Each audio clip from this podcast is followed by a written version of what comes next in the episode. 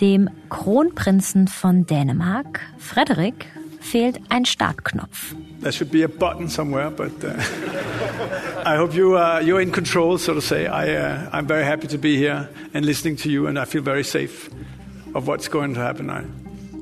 Frederik steht auf einer Bühne. Ihm live zugeschaltet sind zwei Ingenieure, die gleich das erste dänische CO2-Speicherprojekt starten werden. Und Frederik, der soll den Startschuss dafür geben. Your Royal Highness, I can confirm that we have now started to inject the first CO2 in the North Sea. Congratulations. Thank you. Diese ganze Szene, die hat was von der Dramatik einer Weltraummission. Nur es geht um keine Reise ins All, sondern um eine Reise in die entgegengesetzte Richtung, nämlich in die Erde. Was Dänemark davor macht, ist eine Technologie, die Deutschland durch ein neues Gesetz auch bald umsetzen könnte. CO2-Speicherung in tiefen Bodenschichten. Kurz genannt CCS. Ist das die ultimative Lösung für unseren hohen CO2-Ausstoß? Was bringt ein königliches CO2-Lager? Und warum ist die Technik umstritten? Das klären wir heute im Klimabericht.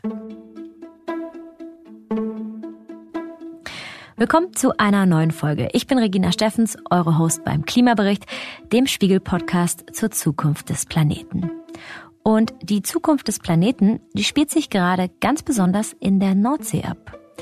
Zum einen waren Bundeskanzler Olaf Scholz und Bundeswirtschaftsminister Robert Habeck erst gestern in Belgien, um sich mit anderen EU-Ländern über den massiven Ausbau von Windkraftanlagen in der Nordsee zu verständigen. Zum anderen interessiert sich die Bundesregierung auch sehr für die Tiefen der Nordsee. Und das hat mit Kronprinz Frederik und seinem neuen Prestigeprojekt Green Sand zu tun. Womit wir übrigens wieder beim Einstieg wären. But today, we open a new chapter for the North Sea, a green chapter. Schon Frederiks Vater hatte vor 50 Jahren mal einen Startschuss gegeben. Den zur Förderung für Öl und Gas aus der Nordsee. Die Felder sind mittlerweile ausgefördert und jetzt muss eine neue Idee her. Was macht man mit diesen gigantischen Hohlräumen? And it gives me great pleasure today to be able to reverse the traffic in the pipes and send CO2 back into the Danish underground to the benefit of the climate, for Denmark, for Europe, but for the planet. Und diese Idee, die nennt sich Carbon Capture and Storage. Die unterirdische Speicherung vom klimaschädlichen Kohlendioxid. Wie diese Technologie funktioniert, was sie gefährlich und relevant macht, erklärt heute Kurt Stuckenberg. Kurt leitet das Wissensressort beim Spiegel und wer den Klimabericht schon länger hört, wird Kurt auch noch aus älteren Folgen kennen. Hallo Kurt. Hi. Wir wollen zusammen auf Dänemark blicken. Wie kam es dazu, dass es dort wirklich jetzt ein CCS-Projekt gibt? Ist das eine Helden- oder ist das eine Nottat? Ja, also das, was in Dänemark jetzt passiert, das äh, steht in einer Reihe mit verschiedenen anderen Projekten. Gerade im äh, Norden Europas passiert da im Moment so einiges. Also ein sehr, sehr großes Projekt zum Beispiel ist das in Norwegen, das Northern Lights. Da sind mehrere große Fossilkonzerne dran beteiligt.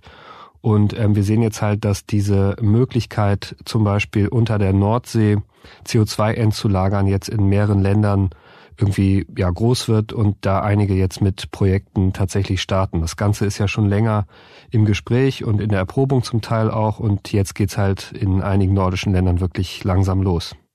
Bevor es dann so richtig losgeht, müssen wir vielleicht einen Schritt zurück machen. Was genau heißt eigentlich CCS-Technik? Genau, also CCS steht für Carbon Capture and Storage und das bedeutet im Grunde, dass man CO2-Emissionen zum Beispiel direkt da, wo sie entstehen, also in dem, in dem Rauchgas dann abscheidet, sozusagen separiert und dann anschließend unterirdisch entlagert. So, damit sie dann nicht in die Atmosphäre kommen, weil sie ja dort dann eben ihre Klimawirkung äh, sonst entfalten würden, die Emissionen. Und dann gibt's verschiedene Möglichkeiten, wie man das konkret umsetzt, also wie man das CO2 dann da rauskriegt oder auch in welche nächsten Stoffe man es dann verwandelt. Äh, es gibt die Variante, auch es in Stein zu verwandeln. Das wird in, in Island äh, erprobt. Es gibt die Möglichkeit, es zu verflüssigen. Also da sind alle möglichen technischen Ansätze aber das Prinzip ist immer gleich. Also man scheidet das eben ab, da wo es entsteht, oder man kann auch das CO2 aus der Luft herausfiltern, wenn es schon nach draußen gelangt ist sozusagen. Und dann verpresst man es unterirdisch, zum Beispiel in ehemaligen Öl- oder Gasförderstätten. Könntest du es vielleicht noch ein bisschen plastischer machen? Es fällt mir noch total schwer, da ein Bild vor Augen zu haben. Also das kommt immer darauf an, wie groß die Lagerstätte ursprünglich war. Ne? Also es gibt ja unterschiedlich große äh, Lagerstätten von Öl und Gas. Und je nachdem, wie groß die war, ist anschließend auch die Möglichkeit, dort wieder etwas einzulagern. Wenn wir jetzt über die Speichermöglichkeiten in Deutschland zum Beispiel sprechen, die theoretisch rein geologisch zur Verfügung stünden oder auch die unter der Nordsee, dann reden wir tatsächlich also rein geologisch davon, dass wir die Emissionen von Deutschland oder Europa über viele, viele, viele Jahre dort komplett entlagern könnten. Das heißt, komplett. Ja, das bedeutet also grundsätzlich haben wir da ein riesiges Reservoir. Beschränkt wird das dann allerdings davon, was politisch umsetzbar ist und auch was ähm, politisch vermittelbar ist. Also der Charme an den Endlagerstätten unter der Nordsee, und ich denke auch deshalb werden dort jetzt die ersten Projekte vorangetrieben, ist, dass es halt nicht auf dem Hoheitsgebiet eines einzelnen Staates jetzt in dem Sinne ist wie, ich habe das direkt vor der Tür, sondern die Nordsee, das ist so ähnlich wie ein Offshore-Windpark.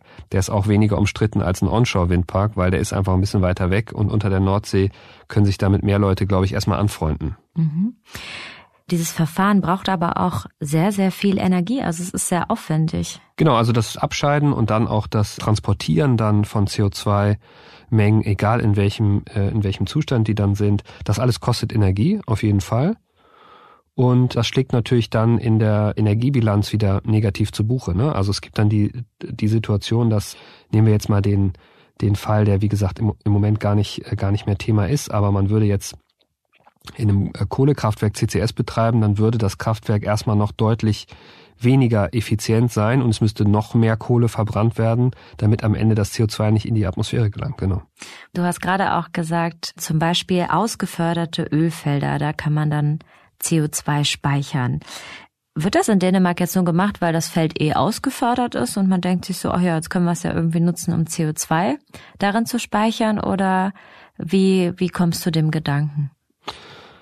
Naja, also äh, es gibt im Prinzip zwei Treiber. Also das eine ist halt die quasi von Woche zu Woche steigende Dringlichkeit äh, durch die Klimakrise. Wir sehen ja, dass äh, in Deutschland, was die Ziele angeht, ähm, aber auch europaweit und weltweit, wir sind ja immer noch nicht wirklich auf Kurs oder da, wo wir eigentlich sein müssten. Das heißt, ähm, in dem Maße, in dem das 1,5 Grad Limit außer Reichweite gerät, in dem Maße ähm, steigt auch die Nachfrage nach irgendwelchen anderen Ideen, wie man verstrichene Zeit quasi ein bisschen wieder aufholen kann. Und das andere ist, dass das ein potenziell wirklich riesiger Markt wird. Und zwar gerade paradoxerweise, wenn man so will, vielleicht für Staaten, die in großem Stil fossile Energien gefördert haben in der Vergangenheit und oder auch für Unternehmen, die das Gleiche getan haben. Also das äh, Northern Lights Projekt, was ich vorhin erwähnt hatte in Norwegen, das wird halt getragen von Equinor, Shell und Total, also drei große Fossilkonzerne. Und es wird jetzt halt in den nächsten Jahren eine Nachfrage mutmaßlich nach Endlagerung von CO2-Emissionen geben. Und die Staaten oder Konzerne, die das jetzt vorantreiben, die tun das auch, um Erster zu sein auf einem potenziell wirklich großen und sehr lukrativen Markt. Also das ist eigentlich jetzt würde ich unterstellen, für Unternehmen und, und Staaten so der wichtigste Faktor eigentlich, warum sie das tun. Tun Sie das für ein neues Geschäftsfeld oder um Ihr altes Geschäftsfeld zu erhalten, also zum Beispiel fossile Energien zu fördern, aber die eben CO2-neutral zu machen, weil Sie wissen, wie Sie das CO2 wieder loswerden? Also theoretisch geht beides damit. Das ist auch der Grund, warum die CCS-Technik zum Beispiel in Deutschland oder einer der wesentlichen Gründe so in Verruf geraten ist. Also theoretisch kann man mit CCS auch sagen, okay, wir fördern weiter Öl und Kohle und Gas und scheiden die Emissionen einfach ab und ähm, machen so diese fossilen Rohstoffe CO2-neutral. Das ist aber eigentlich nicht wirklich der Sinn der Sache. Also worum es jetzt bei diesen neuen und im Vergleich zu von vor einigen Jahren viel konkreteren Projekten wirklich geht, ist zu sagen, wir wollen dort die Emissionen entlagern, die wir ansonsten innerhalb der nächsten Jahre nicht zu vertretbaren Kosten wegreduziert kriegen. Also auch wenn es theoretisch möglich ist, ähm, damit äh, Kohlekraft zu einem gewissen Grad CO2-neutral zu machen, ist das eigentlich nicht das, worüber im Moment diskutiert wird. So, weil eigentlich sind CCS und Energiewende zwei Sachen, die parallel laufen. Also an der Energiewende wird festgehalten, dass äh, da gehen jetzt die Gelder rein. Da sind auch die politischen Rahmenbedingungen so gesetzt, dass man das auf jeden Fall machen wird. Und parallel wird eben geguckt, wie kann man zum Beispiel mit CCS Emissionen reduzieren, die man anderweitig innerhalb der nächsten Jahre einfach nicht wegkriegt. Also ein Beispiel ist die Zementindustrie oder auch Chemieindustrie. Da ist das eben vergleichsweise schwierig und vergleichsweise kostenintensiv. Und ehe man sagt, wir machen jetzt erstmal weiter wie bisher, versucht man eben jetzt zu gucken, können wir übergangsweise für zehn Jahre beispielsweise bis da ähm, andere Techniken wie Wasserstoff in größerem Umfang zum Beispiel bereitstehen, kann man da den Umweg über CCS gehen. Das ist eigentlich so der Kern, worum es dabei geht. Nimm uns noch mal ein bisschen mit zu dieser Technologie eigentlich. Die ist auch nicht ganz um, umstritten. Ich stelle mir so vor, dass jetzt wirklich Mengen an CO2 in, ich glaube, man nennt es immer so geologische Hohlräume in verschiedenen Aggregatzuständen äh, gelagert wird. Warum ist es umstritten? Das hat verschiedene Hintergründe. Also es ist auch nicht überall gleich umstritten. Mhm. Also in, in den USA zum Beispiel wird das auch schon länger gemacht. Auch da gibt es ein, eine paradoxe Entwicklung. Man nutzt das dort zur besseren Ölförderung tatsächlich. Das nennt sich Enhanced Oil Recovery. Also ein Teil der Gase wird in die Förderstätten zurückverpresst, um sozusagen Öl nachzufördern, das ähm, ansonsten schwieriger zu fördern wäre. Das heißt, es ist ein Bestandteil der Ölförderung in dem Fall. In Deutschland ist es, glaube ich, deshalb so umstritten, weil hier die Sorge war, damals als das stärker äh, in der Diskussion war, also zum einen, dass das, äh, das CCS dazu beitragen könnte, dass man langsamer wird bei der Energiewende, weil tatsächlich Energiekonzerne vor zehn Jahren ungefähr auch damit ähm, nach draußen gegangen sind zu sagen, hey, wir können Kohle weiter nutzen, wir machen einfach CCS so. Wir können uns ähm, selber kompensieren sozusagen. Ne? Mhm. In gewisser Weise genau, das, das hat, glaube ich, viel politisches Kapital sozusagen gekostet. Und das andere ist, dass sich Menschen Sorgen machen, dass diese Lagerstätten undicht sind. Mhm. Also, dass ähm, zum einen sie sich ganz persönlich und unmittelbar Sorgen machen, dass ähm, irgendwie dann in ihrem Vorgarten plötzlich irgendwo CO2 austritt. Und das andere, also jetzt überspitzt gesagt, ne, aber sagen wir mal in ihrer Nachbarschaft so. Und das andere ist, dass man sagt, hey, ähm, wenn wir mit großem Aufwand CO2 in unterirdische Hohlräume verpressen und nachher stellt sich raus, da gibt's irgendwie ein Leck, dann tritt das alles wieder aus und dann haben wir eigentlich ein richtig großes Problem, weil dann kriegen wir die Emissionen, also dann können wir ja gar nichts mehr machen. Dann sind die Emissionen schon dort unten und treten dann aus und dann haben wir einen äh, erheblichen Klimaschaden. So das, das sind so ein paar Argumente, warum das zumindest jetzt in der deutschen Diskussion ja sehr umstritten ist. Als die Diskussion schon mal aufkam, da ging es auch um so Ängste, wenn CO2 austritt, geht das irgendwie aufs Grundwasser, werden da Böden drunter leiden, also so ganz klassische Ängste vor der Haustür. Sind die denn unbegründet? Naja, also die, die Frage ist, wenn halt CO2 in großem äh, Maße austritt, ist es natürlich gesundheitlich einfach gefährlich. Da muss man sagen, also gerade was die Dichtigkeit dieser Anlagen angeht, da gibt es inzwischen eine ganze Menge Forschung zu, die also erstmal jetzt keinen Anlass geben zu glauben, dass solche unterirdischen ehemaligen Gaslagerstätten jetzt in großem Stil total porös sind. Und zum Zweiten kann man da auch ganz simpel rangehen. Also in diesen Lagerstätten, um die es geht, sind halt über einen extrem langen Zeitraum äh, ist dort Gas gelagert gewesen, das eben nicht ausgetreten ist, sondern wir konnten es ja dann fördern.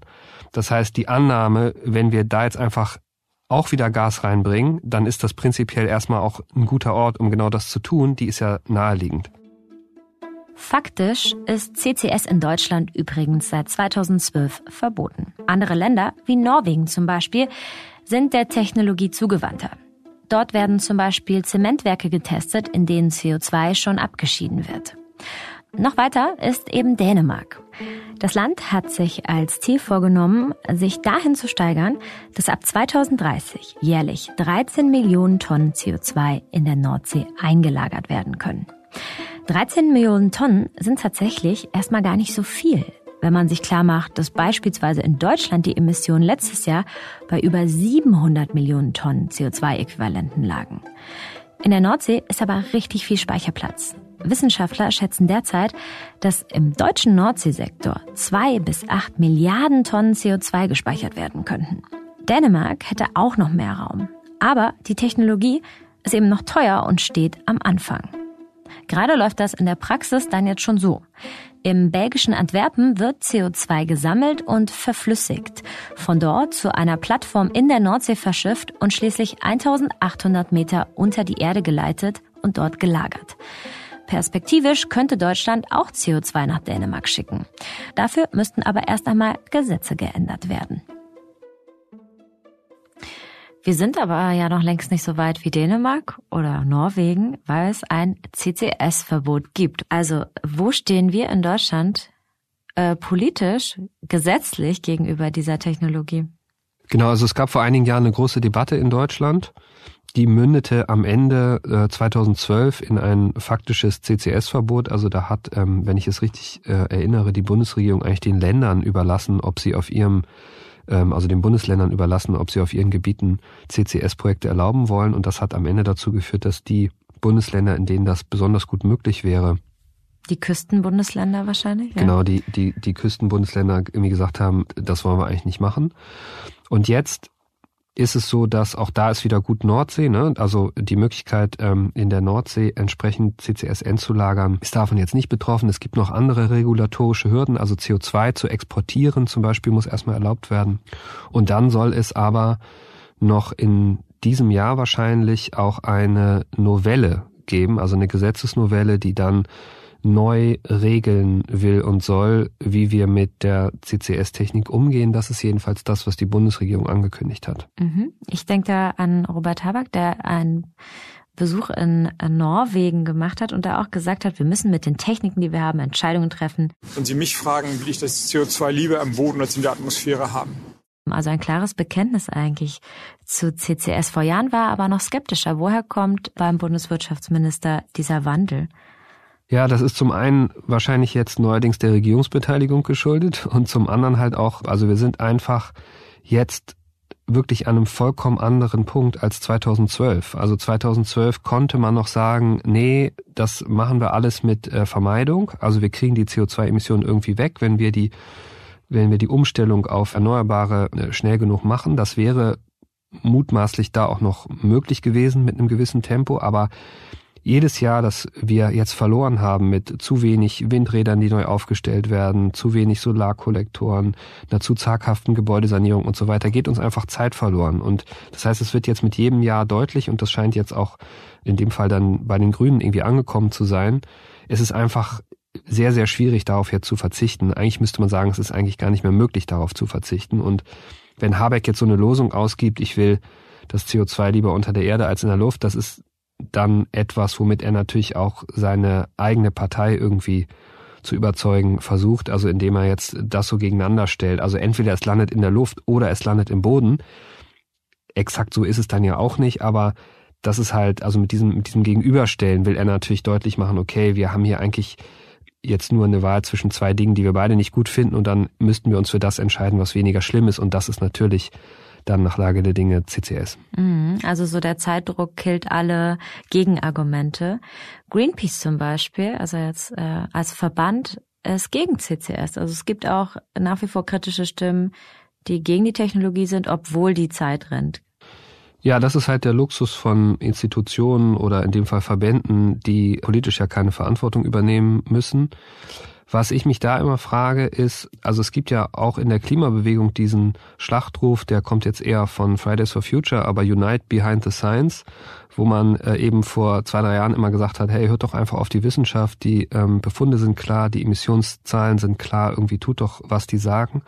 Da muss man sagen, also zum einen, was jetzt auch einzelne Forschungsprojekte zum Beispiel in Deutschland angeht, es gibt eben jetzt nicht diesen klaren Hinweis, das ist total unsicher. Das heißt, man kann sich jetzt auch nicht unmittelbar auf die Wissenschaft berufen und sagen, das ist eine wahnsinnig gefährliche, eigentlich kaum zu händende Technologie. Das gibt also der derzeitige Wissensstand nicht her. Vor allem aber müssten diejenigen mal die Frage beantworten, wie ernst sie dann eigentlich die IPCC-Szenarien nehmen, auf die sie sich sonst beziehen. Also weil der Weltklimarat rechnet mit CCS, der rechnet mit irgendeiner Form negativer Emissionen. Das heißt also, dass Emissionen auch aus der Atmosphäre zurückgeholt werden Und äh, das bedeutet eben, man wird da um CCS eigentlich nicht herumkommen. Und jeder, der jetzt pauschal sagt, das lehnen wir ab, der oder die müsste für mich eigentlich dann die Frage beantworten, wie soll technisch realistisch, kostenseitig möglich und auch ähm, politisch durchsetzbar denn dann eigentlich eine noch beschleunigtere Energiewende erfolgen, wenn das, was wir uns jetzt schon vorgenommen haben, ja schon ins Stocken gerät und äh, wir nicht so schnell sind, wie wir eigentlich wollen. Also deswegen diese Position, die finde ich jetzt fachlich nicht wirklich haltbar, scheint mir dann eher ja einfach ideologisch geprägt zu sein. Mhm um nochmal auch auf den Kronprinz von Dänemark zurückzukommen, mit dem wir in dieser Folge gestartet sind, nimmst du eben wirklich einen Vorsatz für die Klimakrise ab oder ist es einfach eine Idee, die Industrie weiter zu ermöglichen? Also zumindest was die Energiewende angeht und auch den Klimaschutz angeht, muss man sagen, dass Dänemark ein absoluter Vorreiter ist. Also die sind da äh, wirklich äh, richtig gut dabei. Was das jetzt konkret angeht, würde ich sagen, da steht schon das wirtschaftliche Interesse im Vordergrund zu sagen, wir wollen da mitspielen auf einem großen Markt, aber ich finde das auch dadurch überhaupt nicht weniger wert. Also das ist eigentlich das Optimum, finde ich, wie es laufen sollte. Also wenn Klimaschutz in einem wirtschaftlich relevanten Umfang nur dann möglich ist, wenn man es aus Altruismus tut, dann werden wir dauerhaft Probleme haben bei der Transformation unserer Wirtschaft und Gesellschaft. Das heißt, wenn wir eine Situation haben, wo eine Klimaschutzmaßnahme, die wir auf jeden Fall brauchen, sich auch noch wirtschaftlich rechnet, ist das eigentlich eine Situation, die ideal ist, weil dann wird es von alleine genügend Unternehmen und auch Staaten geben, die sich ein Wettrennen liefern, wer da erster ist. Und wenn das jetzt bei CCS dazu führt, dass wir da irgendwie ein paar Jahre Zeit gewinnen, die uns ansonsten in eine Lage bringen würden, wo wir Temperaturschwellen sprengen, dann würde ich sagen, ist das eigentlich eine sehr gute Situation. Das klingt alles sehr, sehr hoffnungsvoll. Ich glaube, ich habe selten eine Folge bisher im Klimabericht äh, mit so viel äh, Hoffnung in eine neue Technologie beendet. Trotzdem frage ich mich noch, wie langfristig diese Lösung ist. Du hast jetzt schon eher davon gesprochen, ja gut, für einige Jahre vielleicht und dann müssen wir uns wieder was Neues überlegen, was wir mit steigenden CO2-Emissionen machen. Also es kann eigentlich nur ein Übergang sein, weil es einfach teuer bleiben wird. Also das ist keine günstige Alternative, die jetzt irgendwie dazu führt, dass die Umstellung auf Erneuerbare auf einmal teurer ist als das. Das ist wirklich eine Notfalllösung. Und natürlich müssen wir darauf achten, dass nicht doch das passiert, was eben schon vor Jahren viele befürchtet haben, nämlich dass es irgendwie Druck rausnimmt bei der Vermeidung von Emissionen oder bei der Energiewende. Und außerdem ist es natürlich so, dass in dem Maße, in dem wir jetzt auf erneuerbare Technologien umstalten, auch sowieso die Frage ist, wie lange wir fossil noch weitermachen können und wollen. Also weil dann irgendwann natürlich auch die Infrastruktur eine andere ist und so. Also bei CCS ist wirklich eine Übergangslösung. Sie ist in der dramatischen Lage, in der wir uns befinden, vielleicht etwas, was ich befürworten würde, weil es uns ein bisschen Zeit kaufen kann, aber es ist keinesfalls eine Alternative zur Energiewende oder Vermeidung von Emissionen. Vielen Dank, Kurt. Alright. Also in den nächsten Monaten will das Bundeswirtschaftsministerium einen Gesetzesentwurf vorlegen und gerade sieht es tatsächlich noch so aus, dass wir es hier mit einem Klimathema zu tun haben, bei dem Einigkeit herrscht unter den Ampelparteien. Soweit bisher wenigstens noch. Für diese Folge bedanke ich mich bei Jelena Berner, bei Janis Schakarian und bei Kurt Stuckenberg. Produktion und Sounddesign kommen von Philipp Fackler. Nächste Woche befassen wir uns hier mit der letzten Generation, mit Fridays for Future und der Frage, welche Rolle diese Bewegungen eigentlich gerade in unserer Demokratie spielen. Ich bin Regina Steffens. Ich freue mich sehr, wenn ihr nächste Woche wieder dabei seid. Bis dahin.